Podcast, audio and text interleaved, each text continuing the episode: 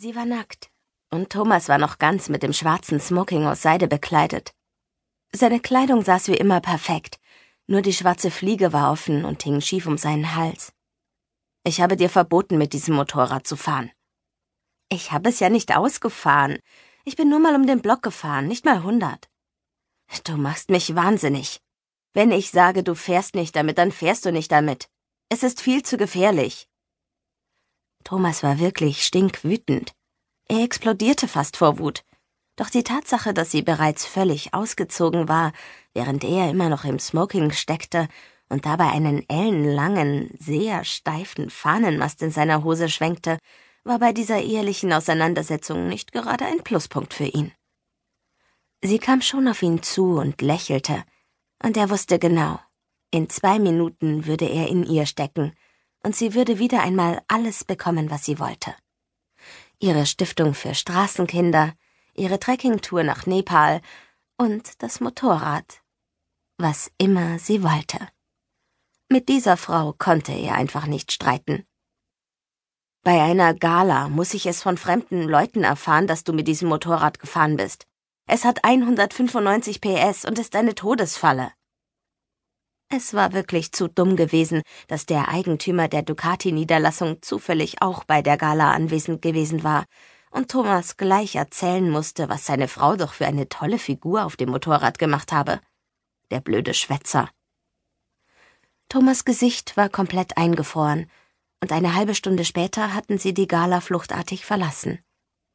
Während der ganzen Fahrt hatte er nur getobt. Es machte ihr nichts aus, dass sie gegangen waren. Sie konnte Galas sowieso nicht ausstehen. Sie war viel lieber mit Thomas zu Hause. Er war immer ziemlich schnell wütend und konnte dann auch gemein sein, aber Julia wurde mit seinem Jähzorn meist sehr souverän fertig.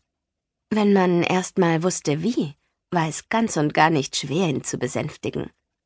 Kaum hatte er die Wohnungstür hinter sich zugeschlagen, da machte sie schon den Reißverschluss des roten Abendkleides auf, und bis sie in ihrem Schlafzimmer angekommen waren, trug sie nur noch den BH und das rote Spitzenhöschen. Und als er gerade seine Fliege aufmachte, war sie schon komplett nackt und reagierte auf sein Gezeter nur noch mit diesem unsäglichen Lächeln, das kein normaler Mann aushalten konnte. Ich sollte dir den Hintern versohlen, brüllte er aus den Tiefen seines Brustkorbs. Es war mehr ein Aufschrei der Hilflosigkeit. Versuch's doch, forderte sie ihn mit einem süßen Lächeln heraus. Und dann war alles zu spät. Er wollte nach ihr greifen, aber sie wich zurück, und dann fing die Jagd an. Sie rannten um das Bett herum, über das Bett, hinaus auf den Flur, durch das Bad, wieder zurück ins Schlafzimmer, und er hatte einen gewaltigen Nachteil. Seine Erektion wurde immer größer und immer hinderlicher. Als er sie endlich erwischte, wehrte sie sich kein bisschen. Er packte sie, nicht grob, aber eisern, legte sie übers Knie und versohlte ihr mit der flachen Hand den nackten Hintern. Seine Schläge taten ihr nicht weh, wahrscheinlich hatte er viel mehr Schmerzen in seiner Hose als hier auf ihrem Po. Er konnte nie wirklich grob sein, obwohl sie sich das manchmal sogar ein wenig gröber gewünscht hätte. Aber er spielte sehr gern den Herrn und Meister, zumindest im Bett. In ihrem Leben außerhalb des Ehebettes war sie der einzige Mensch, den er nicht herumkommandierte, und der einzige Mensch, dem er hilflos ausgeliefert war. Sein nächster Hieb klatschte laut auf ihren Po, und sie rief ein gespieltes Autsch. Du machst so etwas nie wieder hinter meinem Rücken. Ganz bestimmt nicht. Ich verspreche es. Darf ich das Motorrad am Sonntag nochmal fahren? Kannst du dir nicht Schmuck und Kleider und Luxusautos wünschen, wie alle anderen Frauen verflucht nochmal? Warum muss es eine Probefahrt mit diesem teuflischen Motorrad sein? Seine Hand klatscht erneut auf ihren knackigen Hintern, und sein Schwanz wuchs noch ein klein wenig mehr in seiner Hose. Autsch! Ich mache, was du willst, ehrlich. Sie machte das mit Absicht, dass sie ausgerechnet jetzt ihren Hintern noch etwas höher reckte und sich damit noch ein wenig mehr öffnete. Er knurrte wie ein Raubtier, und anstatt ihr noch einmal einen Hieb auf den Po zu verpassen, schob er seine Finger zwischen ihre Beine, fand ihre heiße Feuchtigkeit und war besiegt.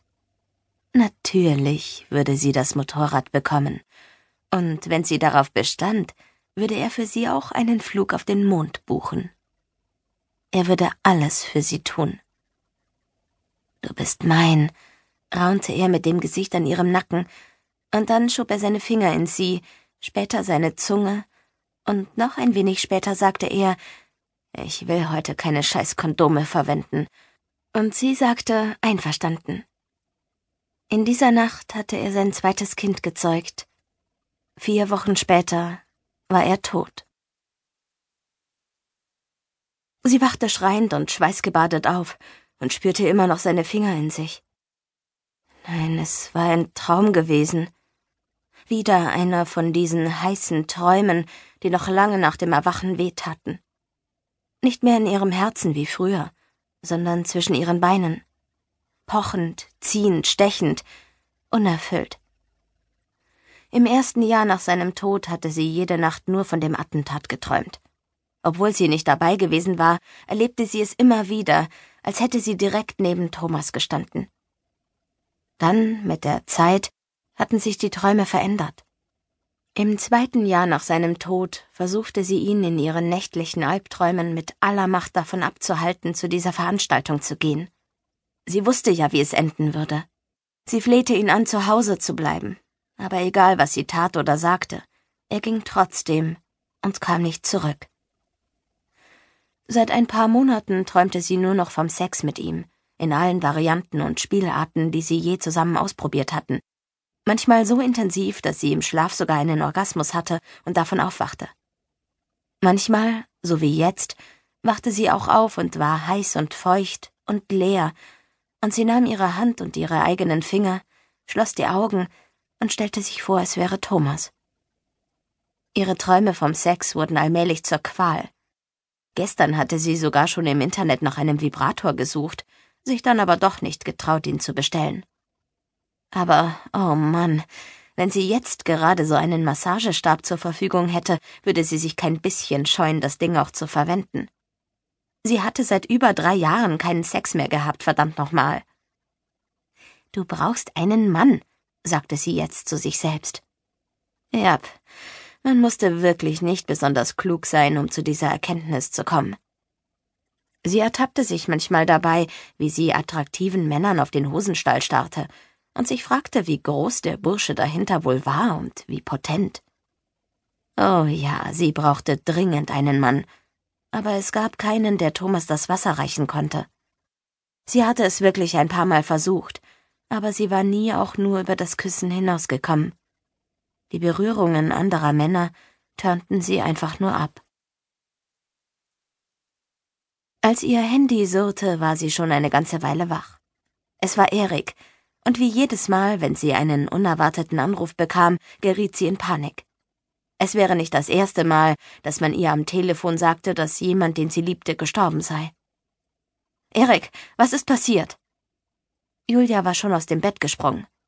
Der Adrenalinflash ließ ihr die Nackenhaare hochstehen, und die sexuelle Erregung war eiskalter Panik gewichen. Wem war etwas zugestoßen?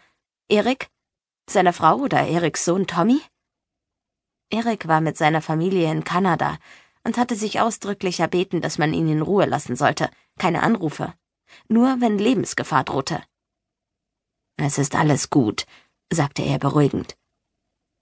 Er hatte einmal eine ihrer Telefonanruf-Panikattacken live miterlebt und wusste, wie sie austicken konnte. Damals war sie von Thomas Bruder Sebastian angerufen worden, und der hatte den Satz einfach nur falsch angefangen. Anstatt zu sagen, es ist nichts passiert und dann erst, Marie ist von der Schaukel gefallen und möchte wieder nach Hause, hatte er mit Marie ist von der Schaukel gefallen begonnen, und Julias Nervenkostüm war total kollabiert. Natürlich hatte es auch daran gelegen, dass sie damals gerade erst seit sieben Monaten Witwe und zudem mit dem zweiten Kind schwanger gewesen war und dass sie kurz vor ihrem zweiten Staatsexamen gestanden hatte. Hoffentlich habe ich dich nicht geweckt, sagte Erik. Nein, ich liege schon lange wach und stelle mir vor, ich hätte Sex mit Thomas. Julia, ich habe ein verdammt großes Problem. Ein Freund von mir wurde gestern Abend verhaftet und sitzt in Moabit in U-Haft.